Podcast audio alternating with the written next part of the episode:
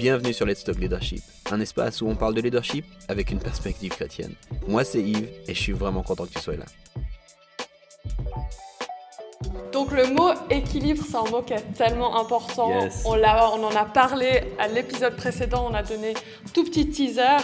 C'est un mot qui pose beaucoup de questions quand même, où on parle beaucoup des extrêmes. Comment est-ce que on trouve un équilibre dans tous les extrêmes qu'on a au jour d'aujourd'hui, et même nous dans notre vie personnelle? Moi, c'est Cindy. Là, on a Yves avec nous. C'est trop bien. Je suis co-host pour cette saison. C'est trop bien. Je suis trop contente d'être là. Et puis, comme tu l'as entendu, on va parler de l'équilibre dans cet épisode. Yves, Yes. Dis-nous un petit peu, c'est quoi l'équilibre? Est-ce que tu en as des exemples un petit peu en tête par Yes. rapport à ce mot équilibre? Je pense, comme tu l'as dit, on, on est dans une société, peut-être en particulier en ce moment, après je crois que c'est de tout temps une réalité, mais monstre polarisé. Euh, soit on est euh, à gauche, soit on est à droite, Yes. euh, soit on est dans le noir, soit on est dans le blanc.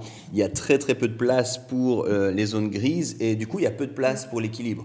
Ouais. Quelques exemples dans le leadership. Je te donne des exemples récemment. On a tellement peur d'un leadership pyramidal où on reçoit les ordres et puis c'est le gars en haut ou la femme en haut qui nous dit tout, comment faire. Alors on veut absolument un leadership plat. Il n'y a aucune personne qui dit rien. On doit tout discuter. Puis dès qu'il y a quelqu'un qui propose quelque chose, si c'est pas validé par tout le monde, on veut pas le faire.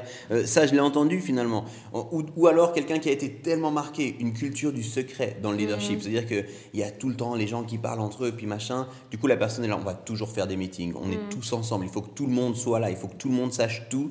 Puis je pense que de nouveau, on est déséquilibré en fait. On, on marche dans la peur et puis c'est un petit peu cette réalité. Il y a une expression en anglais, hein, de pendulum swim. C'est vraiment cette idée de tu passes d'un extrême à l'autre et on est un petit Ouais. peu là-dedans. On est un petit peu là-dedans. Puis du coup, c'est dans ce contexte-là qu'il faut parler d'être équilibré parce qu'un bon leader, c'est quelqu'un d'équilibré. C'est quelqu'un qui sait euh, la force d'un leadership pyramidal, mais qui connaît les faiblesses de ce leadership-là. Et du coup, quand c'est nécessaire ou dans les contextes où c'est bien, c'est bon d'avoir une personne qui prend des décisions. Et puis en même temps, on ne néglige pas les autres. On est d'accord d'avoir de l'information depuis en bas, depuis voilà. Et, et c'est un petit peu tout ça qui m'interpelle. Et je crois que c'est pour ça que c'est important que les leaders sachent être à nouveau Yes. équilibrés. Yes, et du coup là on parle justement un petit peu de, l'équilibre dans le leadership. Tu as choisi ça aussi comme un des gros mots Mhm. de cette saison. Pourquoi est-ce que pour toi c'est considéré comme un des gros mots du leadership Ouais, au jour d'aujourd'hui? Je pense, je viens d'en parler, je crois que même ça dépasse le leadership. En vrai, c'est même dans ta vie, dans, dans ta façon de faire. En fait, on est souvent en réaction. Euh, on est souvent en réaction. On a été un peu trop là, alors du coup, je vais aller à l'autre extrême. Et, et je pense pourquoi est-ce qu'on a tellement besoin d'en apprendre, c'est que le bon leader, il n'est pas en réaction. Ouais. Il est en fait en proaction, il est en train de d'établir quelque chose. Il, il ferait un chemin nouveau ou alors il crée une culture. Et du coup, il n'est pas uniquement en réaction, mais il est en proaction. Puis je pense que c'est dans ce sens-là que c'est important. Puis je crois que d'ailleurs, en fait, euh, je sais pas, il y avait. Pour moi, l'équilibre, c'est une, une dimension qui est dynamique. C'est ça que j'aime aussi. C'est quelque chose qui est on, est. on est toujours en train de rechercher l'équilibre, mais plutôt que d'aller dans les extrêmes, ben on, on, va, on vacille un petit peu. On va peut-être un petit peu trop d'un côté, et puis du coup, on rééquilibre, on va de l'autre côté, puis c'est une réalité qui est vraiment dynamique. Et, et moi, j'ai grandi, alors peut-être c'est moi, euh, comme je l'ai dit, c'est aussi très euh, ancré dans ce qu'on est en train de vivre en ce moment, 2020, machin, euh, machin, Machin. Covid, La vie, tout quoi. ça, tout ça.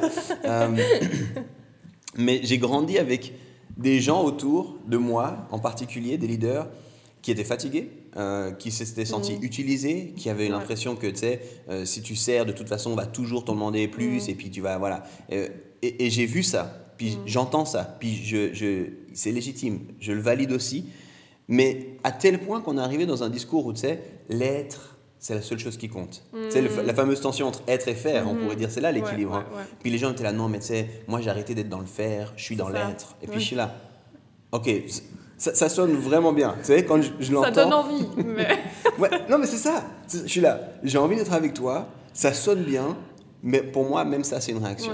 Et puis, si tu regardes dans la Bible, je, je challenge les gens de me montrer à quel moment Jésus a dit ne faites rien. Sais, les gars, Mm. ne faites rien, juste soyez dans l'être. En fait, c'est pas ça. Euh, Jésus, quand il termine, il donne un commandement qui est un commandement d'action, en fait. Ouais. Allez et Ouais. faites de toutes les nations des disciples. En français, c'est comme ça que c'est. Donc, il y a deux actions extrêmement claires. Aller et faire. Ouais. Ouais, et puis c'est comme tu l'as dit, je pense qu'il y a une polarisation tellement intense aujourd'hui de, de l'être et le faire. C'est comme s'ils sont devenus incompatibles. Exactement. Alors que, comme tu l'as dit, bibliquement parlant, c'est quelque chose qui, main dans la main, marche ensemble en fait. Exactement. Mais du coup, c'est facile à dire. On peut en parler pendant des heures, comme quoi c'est non, en fait c'est compatible. Mais en fait, dans, en vrai, dans la réalité de tous les jours, à quoi est-ce que ça ressemble? C'est quoi le secret? Comment est-ce qu'on le vit en fait, Hmm. cet équilibre-là? Je, je vais te répondre, mais juste pour tous les, les biblistes parmi nous, tous les théologiens parmi Tous nous. les J'ai parlé de Jésus, puis du, du commandement de Jésus d'aller et de faire, mais j'aimerais même enraciner ça dans la création, dans le récit de la création. Euh, on est fait à l'image de Dieu. Puis le récit de la création nous montre un Dieu qui est en action, Yeah. qui fait, qui construit. Et en fait, le premier mandat qu'il donne à Adam et Ève dans la Genèse, c'est un mandat de faire. Allez et multipliez-vous, dominez ce fameux, euh, ce, ce fameux mot qui, qui a créé aussi des tensions récemment. Euh, Qu'est-ce que ça veut dire? Ouais. mais, mais il avait donné un mandat que moi j'aime appeler le mandat culturel. Donc Jésus vient avec un mandat d'évangélisation, qu'on appelle aussi mandat évangélistique, mais avant ça il y a un mandat culturel. Et à quelque part, pour moi, c'est ça, quand je parle de ce grand mot de, de l'équilibre, c'est dire est-ce qu'on peut recapturer ça? J'entends cette réalité de l'être. Et puis je crois que c'est un petit peu ça. hein, L'épisode passé, on parlait de l'être intérieur. Monstre important, c'est la base C'est ça.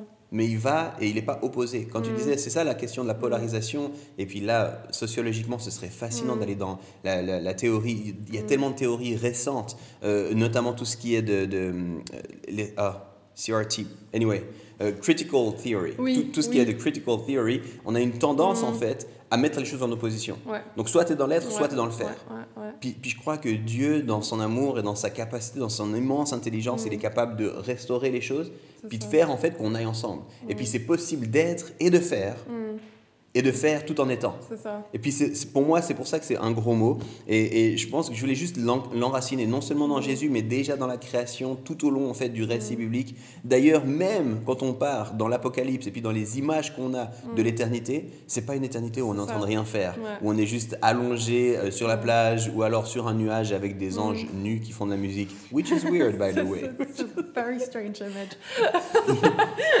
Mais en vrai, il dit il va recréer une terre. Ouais. Et puis qu'il y aura des choses à faire aussi là. Donc Ouais, c'est ouais. tellement important de Mm. oui oui il y a quelque chose. Puis encore une fois je, je valide les gens qui ont été utilisés, Mm. les gens qui se sont sentis épuisés, les gens qui ont eu l'impression d'être dans une culture du faire. Je valide c'est pas ok, Mm. mais on peut pas abandonner le faire si on veut avoir une bonne vision, une bonne théologie. Donc je voulais juste asseoir ça avant d'aller dans comment est-ce qu'on le fait concrètement, à quoi ça ressemble. Donc, si on veut être équilibré, je pense qu'on doit revenir à cette approche-là et puis se demander, ben, être, parce que c'est ça le début. Puis ça. je l'ai dit aussi, hein, Mm. l'épisode passé, pour moi, la marche de disciple, ça commence par être Mm. avec Dieu. C'est uniquement pour pouvoir faire des choses. Mm. C'est jamais ça. juste pour ça. Il y a un point d'ancrage qui est nécessaire, ton identité, être avec Dieu, mais c'est uniquement pour faire. Et à Mm. quelque part, quand on sait cultiver un bon être intérieur, l'étape d'après, ce serait de demander maintenant, Mm. Seigneur, qu'est-ce que tu veux que je fasse Quelle est ta mission Qu'est-ce que tu m'as donné Qu'est-ce qu'il y a entre mes mains et, et si on reprend, je reste encore un tout petit peu conceptuel, mais si on reprend Jésus, Ouais. il y a quelque chose de magnifique.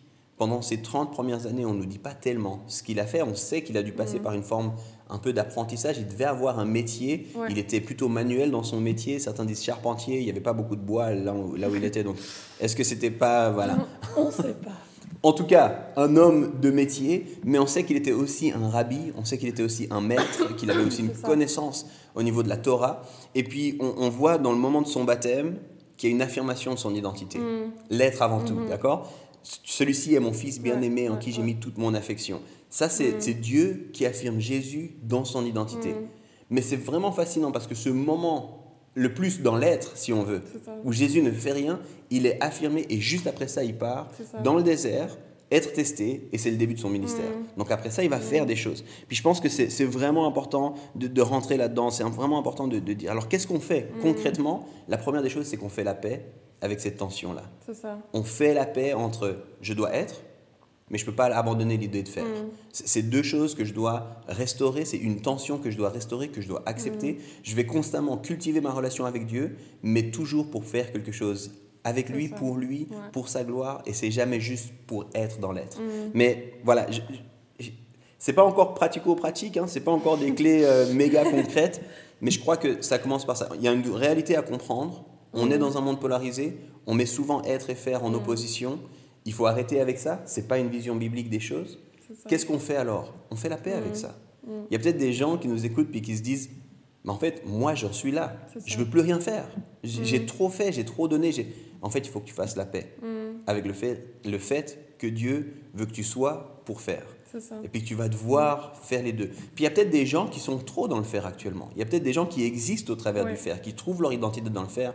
Puis c'est dire, tu sais quoi, même si tu faisais rien, les yeux de Dieu sont sur ça. toi, puis C'est qui ça. t'aime, puis qui te veut, puis que c'est indépendamment Mm. de tout ce que tu peux faire. Mm. Et je pense que la première étape, c'est une, une étape du cœur, Mm.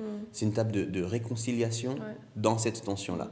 Est-ce que toi, tu as vécu un petit peu des tensions à Ouais. niveau des, des lettres de C'est euh, quand tu quand tu parlais de ça, ça me faisait penser à une chose que, que Dieu m'avait dit il y a quelques années, euh, où, euh, où il me disait mais en fait Cindy, quand tu reçois mon identité, tu reçois ma mission. Hmm. Et, euh, et j'étais j'étais en plein dans cette tension et tu le sais aussi. je vous avais aussi invité d'ailleurs à dire si je fais trop, moi j'ai- moi j'étais quelqu'un je le faisais tout le temps et c'était ma manière de fuir le- les parce qu'on avait discuté l'épisode dernier donc l'être intérieur Hmm. quand il y a quelque chose qui me tracassait ou qui allait pas, je rentrais tout de suite dans le faire. C'est encore un défi, mais je- j'apprends et puis j'ai des outils qui m'aident aussi à, à dire ok stop. Euh, mais mais c'était quelque chose pour moi qui était du coup indéniable quand Dieu me l'a me l'a révélé en fait et, et dévoilé cette réalité de quand je si tu reçois réellement mon identité, tu reçois ma mission, mais tu reçois mon identité avant tout. J'aime tellement ça. Ouais. Si tu reçois mon identité, tu reçois ma mission.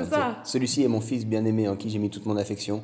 C'était pas une prétexte. Ouais, mais c'est ça. C'était pas un prétexte de maintenant fais rien. C'est bon, Jésus, uh, you- you're done. C'est ça. done. We good here. Non, tu rentres dans une mission qui est incroyable. hein. Mhm. Et- mais en même temps, et je trouve ça, ça te remet toi aussi à ta place euh, en tant que fils ou fille parce que tu réalises que c'est pas toi qui as décidé ta mission. Dans le sens où c'est pas Mhm. toi qui construis ta mission et dire non mais c'est bon, c'est moi, moi, moi, moi, moi, moi.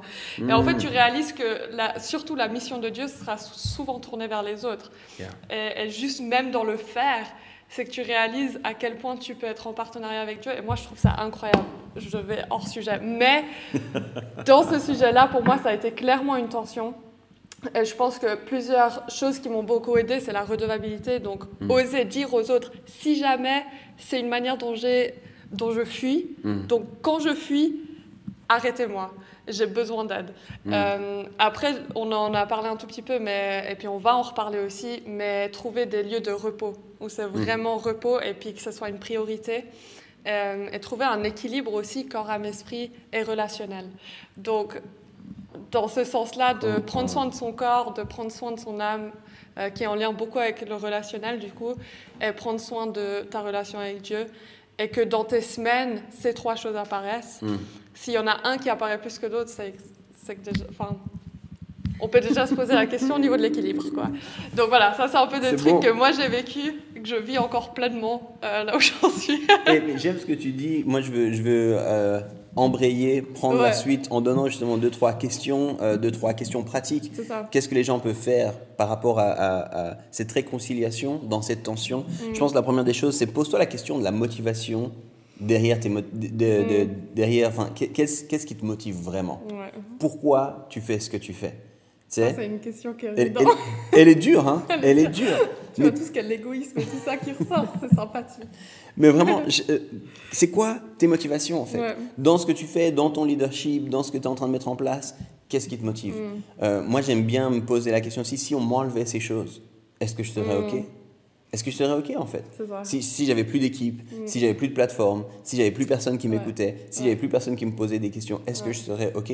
Tu vois, je reviens toujours à ce moment du baptême de Jésus, mais pour moi, c'est un des trucs où, à quelque part, Jésus, il était bien et, et tout était établi, tu Mm. vois. Celui-ci est mon fils bien-aimé en qui j'ai mis toute mon affection. C'est bon. Il ça. a rien besoin de faire pour avoir cette affection, il a rien besoin de faire. Mais de nouveau, c'est pas une excuse pour ne rien faire. Mhm. Mais, mais ça suffit. Donc, je pense, pose-toi la question de tes motivations. Pourquoi tu fais ce que tu fais? Est-ce que tu essaies de prouver? Est-ce que tu essaies de fuir? Est-ce que tu essaies de, de démontrer? Tu sais, il y a plein de gens. euh, L'amour parfait bannit la crainte. Ça, c'est un verset de la Bible qui est important à connaître.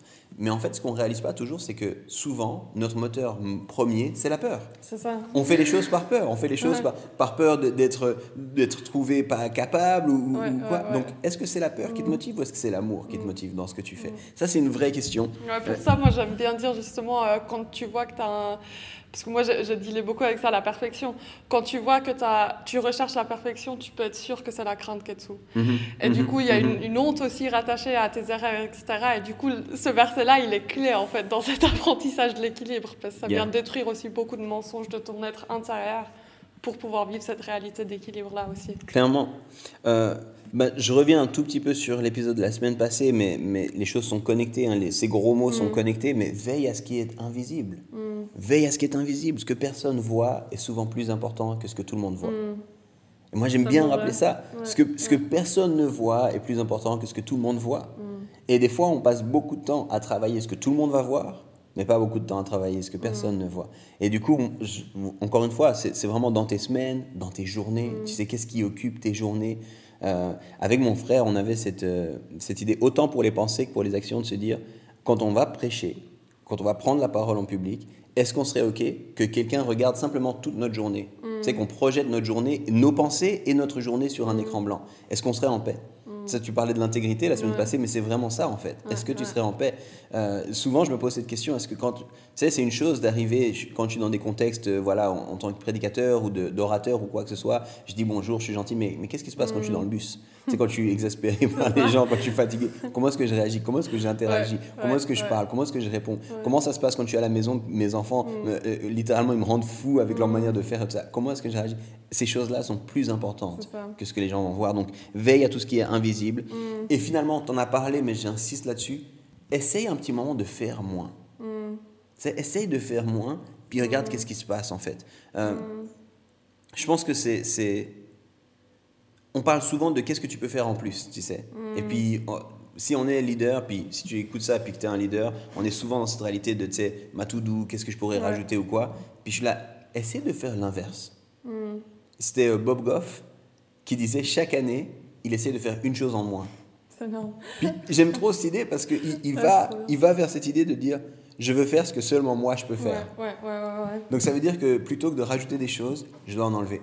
Je dois en enlever, puis chaque fois essayer de faire un peu moins, un peu moins. Et ça, c'est un truc qui m'a énormément challengé moi, hein, de me dire est-ce que je suis ok de faire moins? Moi, j'ai souffert du, du FOMO, c'est fear of missing out. J'étais là, il faut que je sois partout, il faut que je sache, il faut que je monte de l'intérêt ou quoi. Est-ce que je peux faire moins en fait? Donc voilà, trois conseils encore une fois. Ouais. hein. Euh, Ouais. check tes motivations, euh, travaille sur l'invisible, fais moins. Euh, si si tu veux travailler, cultiver cet équilibre, je pense que c'est des choses qui peuvent nous aider. Clairement, et je pense que bah, on, on- on l'a dit, hein, c'est une tension et ça, je pense que ça va demeurer une tension.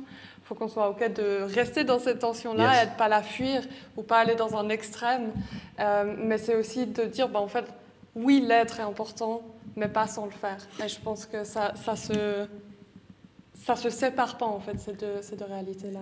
Et pour moi, c'est exactement ce que tu viens de dire là. Je pense que derrière ce gros mot de l'équilibre, il faut accepter les réalités dynamiques. Hmm. Il faut ar- accepter qu'il y a des choses qui ne sont, pas tout à fait, ouais, pas ouais, entièrement. Et, et Oui, en- ouais, et c'est tellement plus facile. hein. C'est tellement plus facile d'aller dans le- un autre extrême, un autre équilibre, peut-être propre aux chrétiens spécifiquement là, euh, euh, la vérité ou la grâce. Tu sais, Ouais, la vérité ou la... Dans quel camp es-tu? C'est ça, la vérité. Ça, c'est ce que Jésus demande. Tout ce qui n'est pas là-dedans, c'est faux. Et puis, c'est la vérité. J'ai Ouais, aucun c'est problème avec ça. Mais Jésus l'a démontré avec la grâce. C'est ça. Puis la grâce, des fois, ça semble Ah, mais c'est pas tout à fait la vérité Ouais, si je suis dans la ouais, grâce. Ben, encore une fois, une, Ouais. une, une, euh, une réalité dynamique. Puis pour moi, l'être et le faire, ou, ou l'équilibre, comme on en a parlé ici, Ouais. c'est une réalité dynamique. Puis d'accepter d'être dans cette tension. Puis Mm. tu l'as dit, ça veut dire qu'en en fait, c'est beaucoup plus difficile d'être dans une tension que d'être dans un absolu. Clairement. Tu sais, c'est- facile. hein. Si je suis dans un absolu, ben, je fais, puis c'est tout. Ça. Ou je suis, puis c'est tout. Ouais.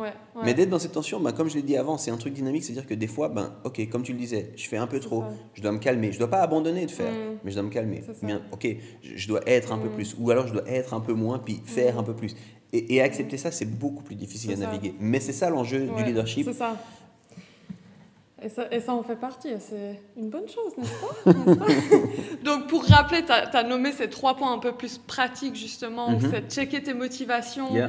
Il y avait aussi la dimension de prendre soin de ce qui est invisible, Yes. euh, contrairement à ce qui est toujours public, et apparent, dans quelque sorte.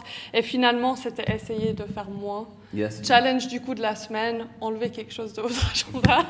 voilà. Ou pour votre année. Trace, trace quelque chose de ta doudou sans l'avoir fait. C'est- Sans C'est l'avoir fait, tu C'est l'enlèves. ça, tu l'enlèves, c'est bon. Mais c'est c'est hyper challengeant et je pense que c'est des bons défis et aussi trouver des manières pratiques de mettre ces choses en place. Mm. Parce que c'est, comme on l'a dit, c'est quelque chose où on peut juste écouter un podcast et dire Waouh, c'était super bon et puis ressortir un- une citation euh, à ton pote euh, dans 10 minutes.